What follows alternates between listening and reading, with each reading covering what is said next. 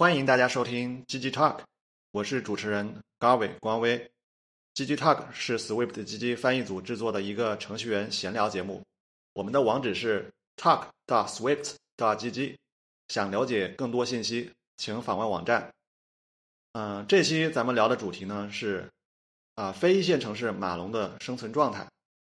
我们这期邀请到的嘉宾，他在一线城市和二线城市都有啊相应的开发经验。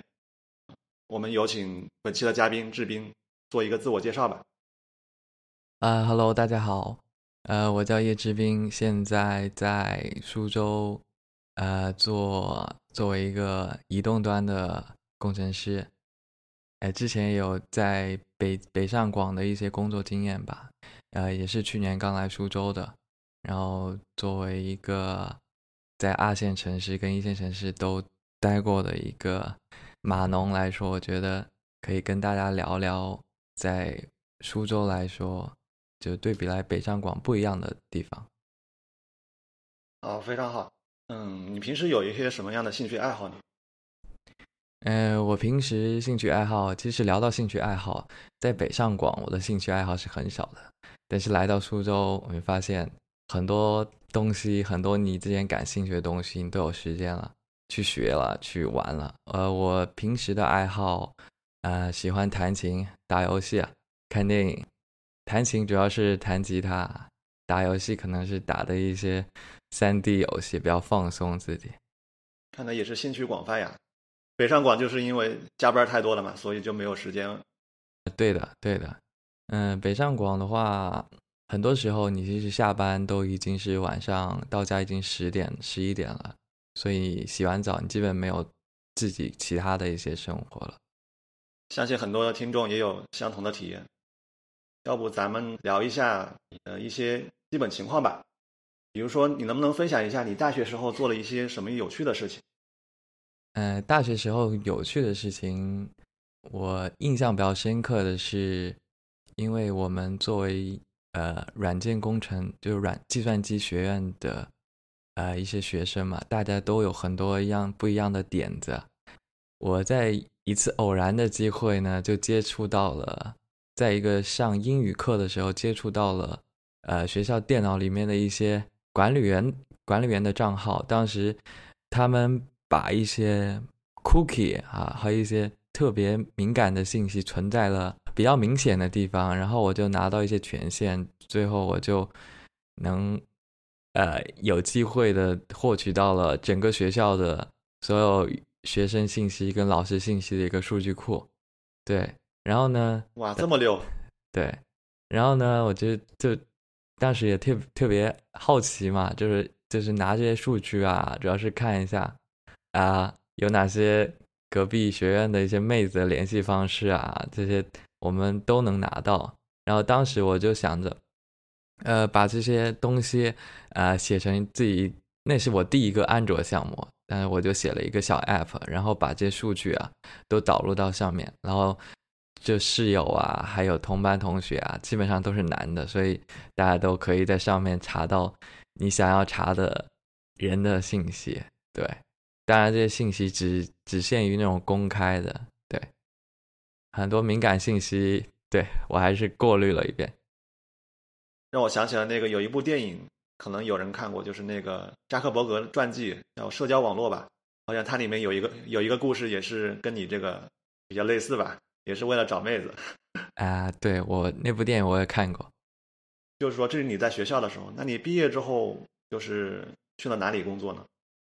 呃，我毕业之后的话，呃，我们其实跟其他学校可能不太一样。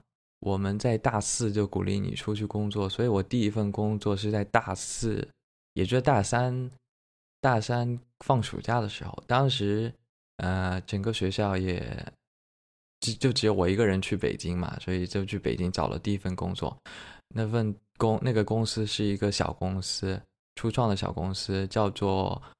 Open 开箱，虽然现在已经没有这个公司了，对，但是这一份工作让我印象非常深刻，因为整个工整个团队他非常，我觉得非常厉害，然后我在这个团队也学到了非常多，对，这是我成长最多的吧，这一个公司。后面的话就是到了，因为公司倒了嘛，所以后面就跳槽，也不叫跳槽吧，就没办法，被迫找工作。然后到京东，呃，我在京东工作，印象最深刻的就是，呃，老板跟同事都非常爱戴我，然后给我的机会和舞台都非常大。因因为当时整个京东都在做那些 AI 相关的东西嘛，所以呃，我就很很多的机会去接触那些事情，然后我也相关做了一些很多的移动端的一些图像相关的产品，当时也认识了特别多啊，对，好的，就是关系特别好的一些同事，对他们也给我特别多帮助。你这个时候应该还是大四吧，在京东的时候。呃，在京东的时候是刚毕业，刚毕业没多久。后面的话，呃，因为可能还是有一些个人的原因，或者是说一些其他原因，后面还是选择跳槽。对，然后到了百度，呃，就是当时其实也是朋友内推我，推荐我的。当时他推荐我到那个百度贴吧，然后百度贴吧面完以后，他说。面试官跟我说：“啊，我觉得我们这里不太适合你这个人才，然后把我推荐到其他更一个做移动端更强的一个组了。对，然后我就很幸运，就到了那个组。当时那个组也是做移动端特别强的一个组。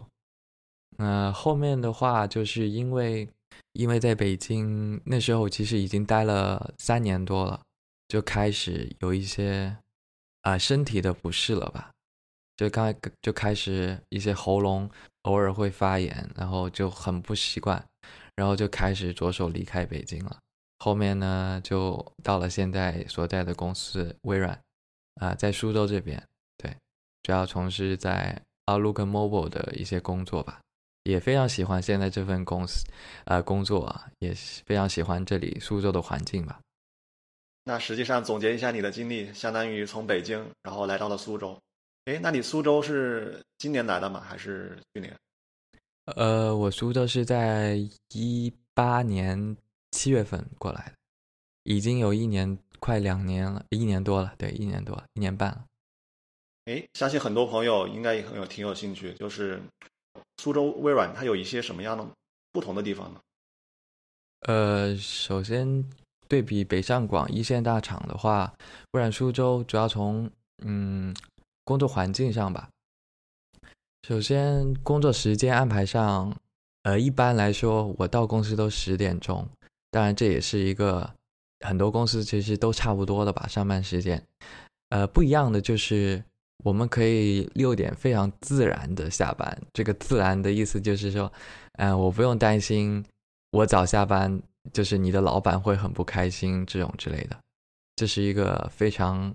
我觉得是非常好的一个条件，然后第二个就是团队氛围上吧，团队有非常多的移动端技术的网红，大家应该也都听说过吧？非常多就是产品的个人开发者都会都在我们组，然后大家都非常灵性啊，就是灵性的意思就是说大家都很聪明，就是在沟通上也非常高效，就是你一般来说。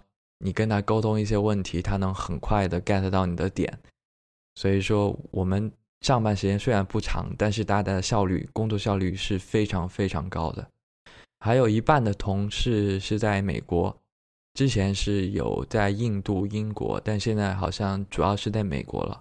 然后每周都逃不了会跟老外去开会，所以团队氛围上你其实呃也会去。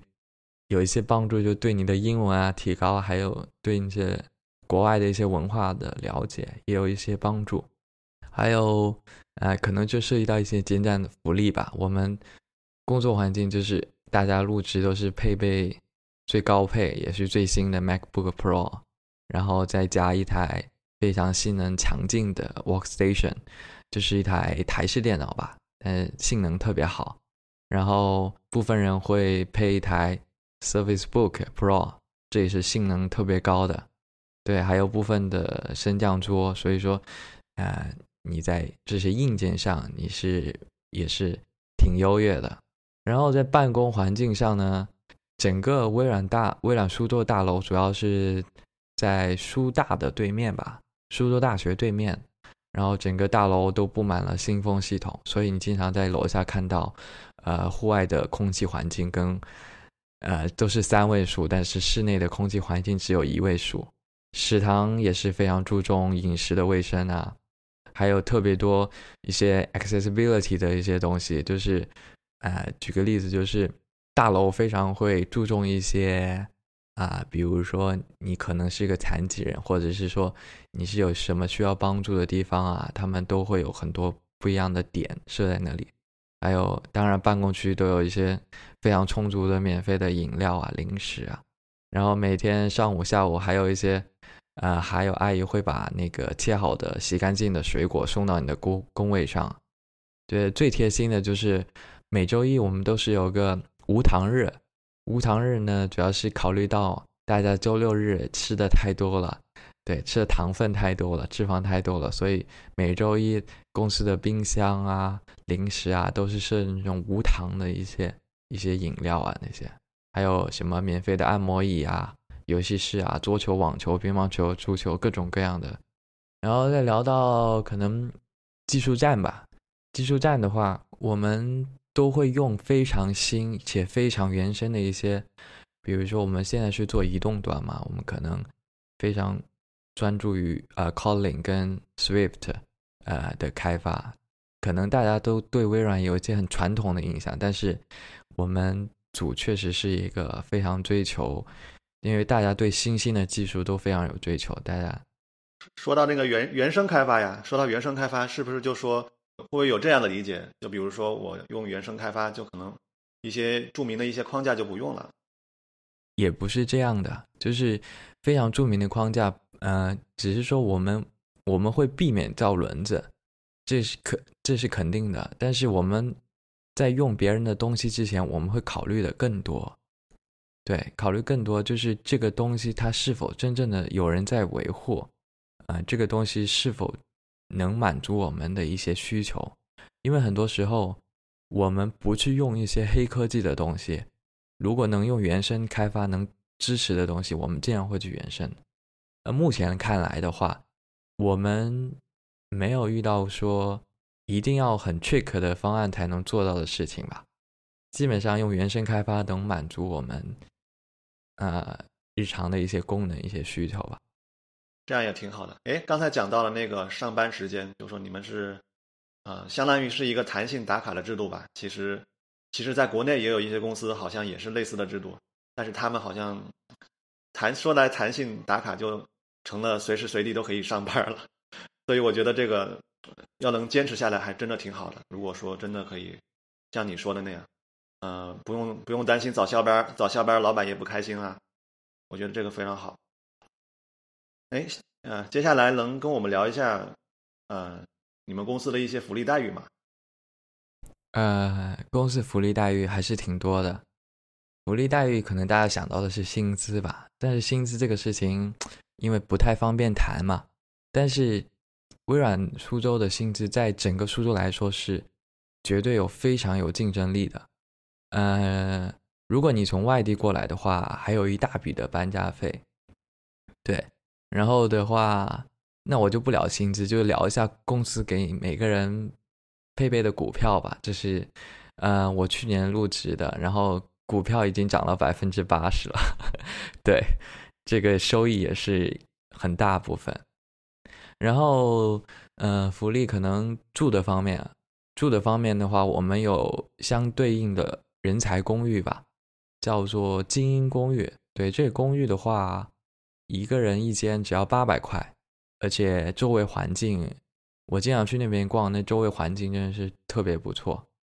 如果你也可以一个人住个，呃，两间就一千六，两间，对，这相与相比在北上广来说还是非常有竞争力的这样的。当然，买房的话也非常多的这种人才扶持的一些计划吧，相比于外面。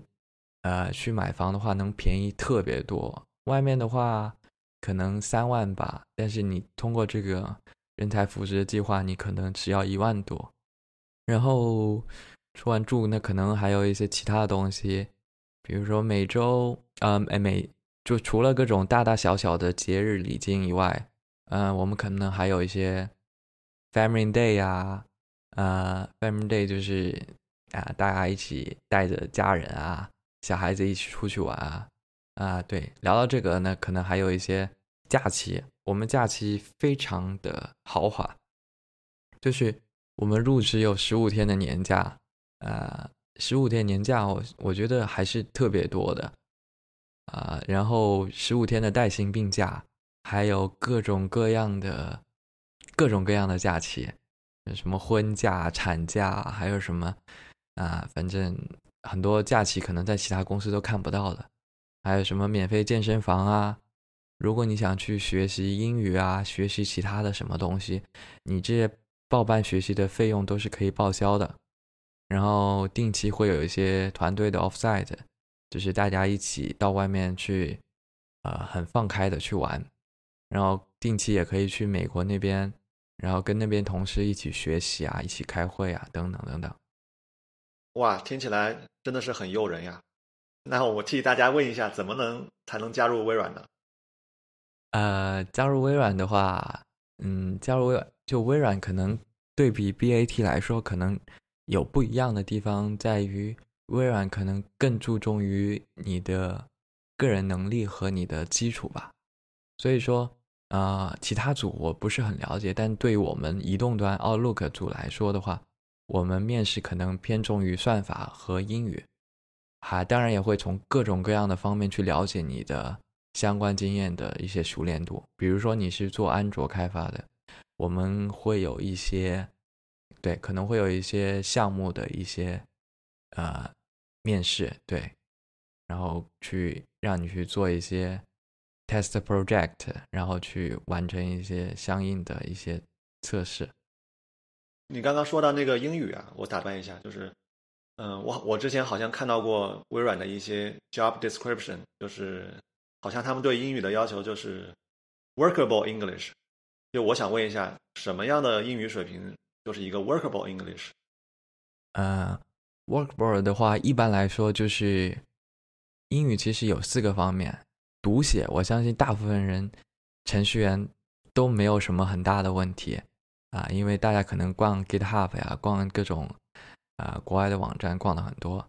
呃，那另外一种就是就是你的听和说能力啊。听说的话，就是你因为你避免不了每周都会跟老外去开一些会，所以这个这里的。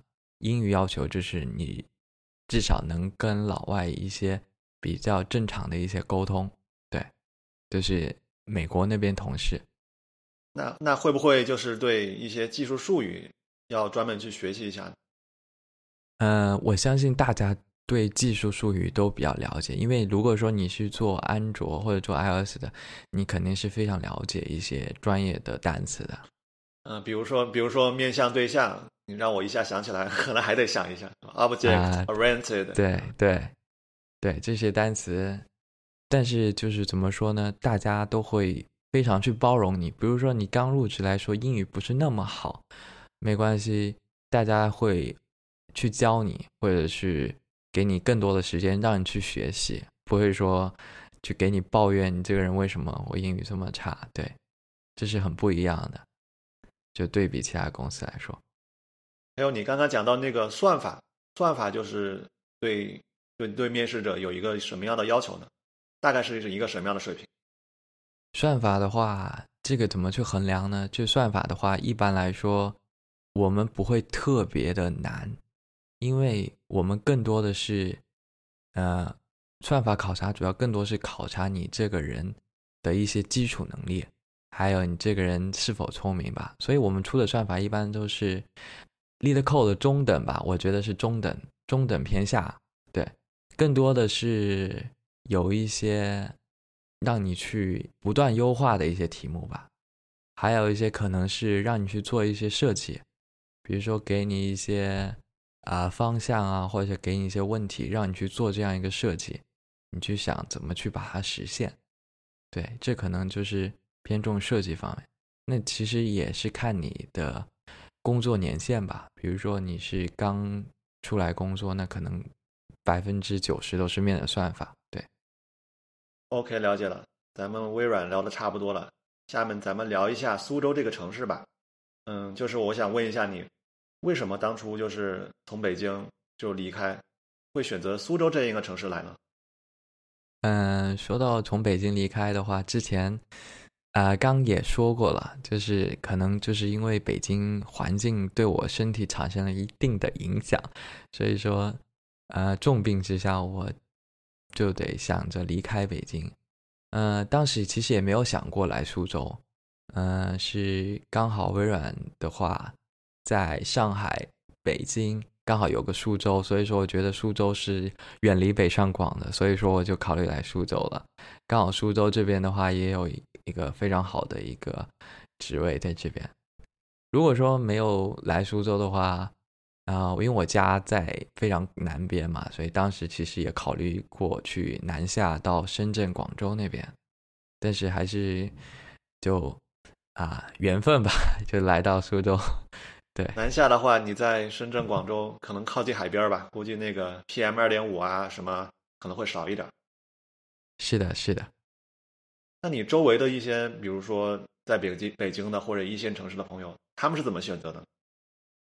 我我就聊一下，我之前有我们有个大学群，呃，其实也不叫群吧，就只有五个人。我们那个群叫北京五少，对，大家都在北京，然后大家都在一线的企业吧，对，都是我们学校的。然后他们现在基本上，呃，有一个。有几个朋友是跟我差不多的状态，待了一段时间以后经常生病，还有另外一个被我内推进来微软了。对他之前也是跟我同都在百度，然后现在也跟我在微软，不过他现在在上海。还有另外几个也打算到什么南京啊或者深圳这种地方嘛，都考虑南下，或者是到一些二线城市。看来大家都是因为身体的原因啊，还是要珍珍爱身体。啊，对。下下面咱们聊一下，比如说你来苏州快一年了吧？有一年吗？呃，来苏州一年半了。哦，那苏州除了微软，还有没有其他什么 IT 企业？能不能跟我们介绍一下？苏州其实除了微软，其他的 IT 企业还是挺少的。就是，呃，比较我我知道的，就是可能隔壁的，啊，就是苏州华为，还有同城。对，呃，他对，但是对他们公司其实，呃，大家对华为的印象可能都是加班吧。但是其实，呃，到了苏州，他们就会本地化一下，可能大家加班都没有那么严重了。但是他们其他像华为、同城他们的情况，我还不是很了解。对，啊，苏州毕竟是一个旅游城市啊，那吃的玩的应该挺多的吧？能不能跟大家介绍一下？啊，苏州吃喝玩乐，我感觉都挺多的。像苏州吃的话，非常多的吃的啊，因为我我我是江西人，所以说我比较吃湘菜，这边有好好吃的湘菜啊，还有特别多本地的一些啊叫苏帮菜吧，还有一些啊我喜欢吃的那个叫什么来着？啊，反正就是那些偏甜一点的东西。我都觉得还不错，对偏甜一些东西，啊，可能我口味比较，就是范围比较大一点，能吃辣也 能吃甜的，呃，对玩的地方也特别多吧，因为这边特别多啊那个啊景点，特别多景点，比如说，但是这边我我比较了解的就可能就金鸡湖、独墅湖这边，因为我比较湖靠近湖那种就是感觉吧。然后你感觉是，如果你从北京过来的话，你会感觉真的晚上出去散散步，是真的感觉是有自己的生活。对，这里会街道啊，什么地方都非常干净，然后规划的也非常好，也不拥挤，也不热闹，也不会特别的安静，就是整体给人的感觉特别啊适中，就是给你感觉你。就是这个城市，就是适合非常适合生活的吧？对。用一句话形容就是“小桥流水人家”吧。对，但苏州也特别多啊，对，特别多漂亮妹子。然后，呃，苏州的房价怎么样？呃，苏州的房价的话，苏州房价是今年今年一九年涨了比较多，但呃，其实也还好。在园区的房价平均来说是三到四万吧，然后市区的房价可能在两万左右。对，我觉得还是不错的。但是园区的房子会非常新，呃，规划的非常好，也非常干净。整体来说，在这里买房性价比还是非常高的，因为在这里的话，苏州你可以非常近的到上海，开车一个多小时吧，然后到杭州的话是两个小时的样子。然后除了买房，你还可以选择租房吧。租房之前说了那些说那些人才公寓的话，还有一些嗯，就是那些单身公寓啊，还有那些。你在北京可能住不到的一些 情况，比如说，你可以在这里一个人住一个三居室，也非常便宜。三居室大概多少钱？呃，三居室的话，一般来说，三居室可能就五六千吧，五六千。三居室一百多平，然后一般人来或一一般人的话都是租两居室，两居室的话稍微偏一点的话就是一两千吧，两千块。然后稍微，呃，离公司近一点的话，可能就两居室，可能就得四千块，四五千的样子。那相比一线城市还是挺有优势的。是的。那其他生活成本怎么样呢？就比如说吃饭呀、交通啊。呃，生活成本的话，吃饭的话，在食堂吃饭的话，公司食堂吃饭的话，呃。一菜呃，就是一素菜一荤菜的话，大概就十六块五吧，我觉得差不多吧。因为在哪里吃，北上广跟苏州吃吃的上面其实应该差别不大。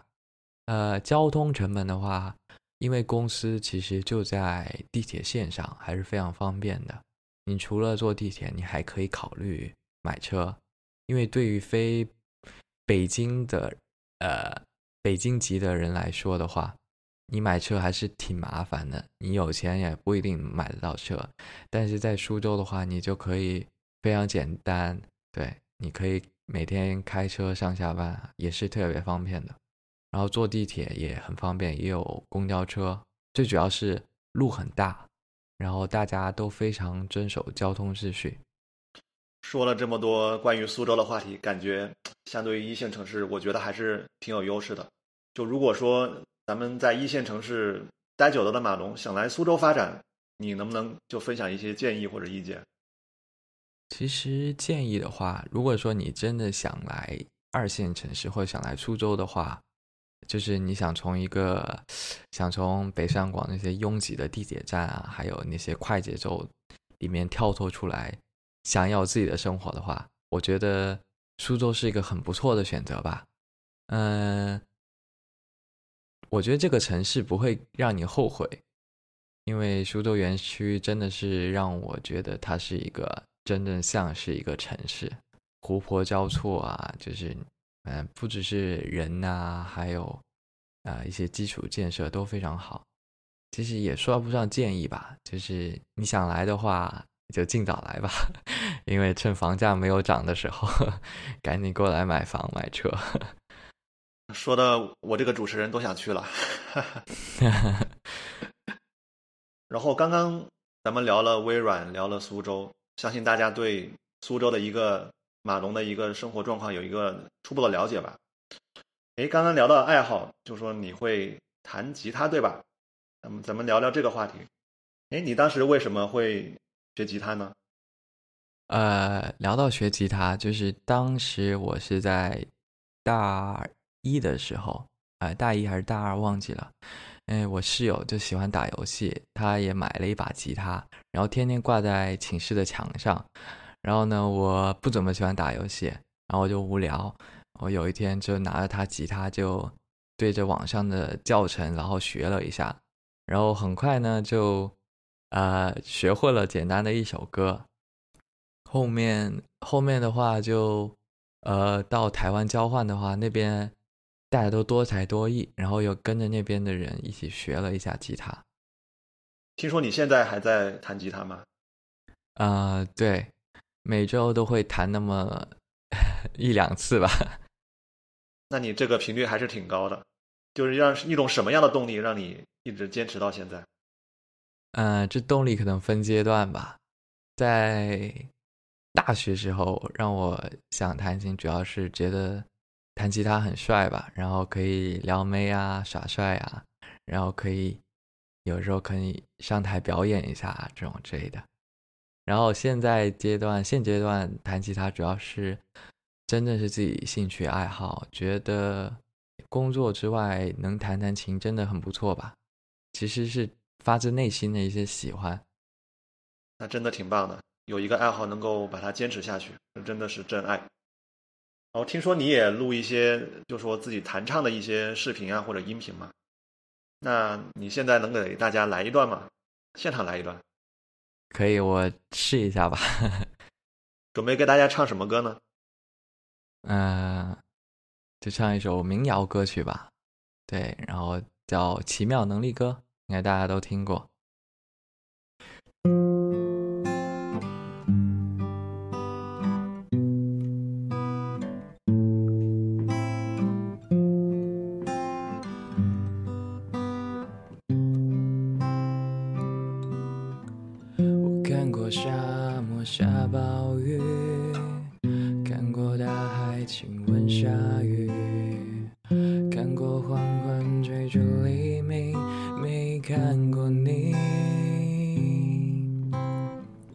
我知道美丽会老去，生命之外还有生命。我知道风里有诗句，不知道你。我听过荒芜变成热闹，听过真爱埋葬城堡，听过天空拒绝飞鸟，没听过你。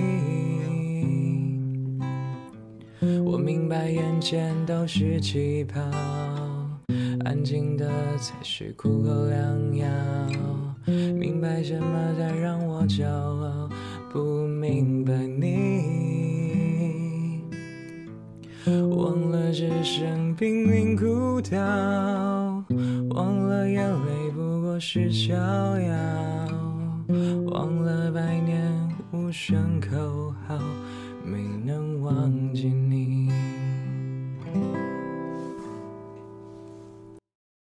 哇，太棒了，声音真的是很有磁性。哈哈，谢谢谢谢。最后，看看。咱还聊点啥？还有啥想说的？如果听众想加入啊，想来到苏州的话，或者是想加入微软的话，都可以联系我。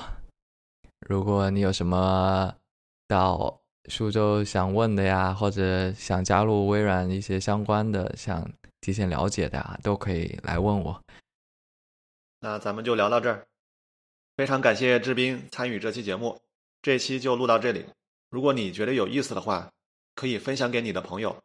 我们下期再见。拜拜。拜拜。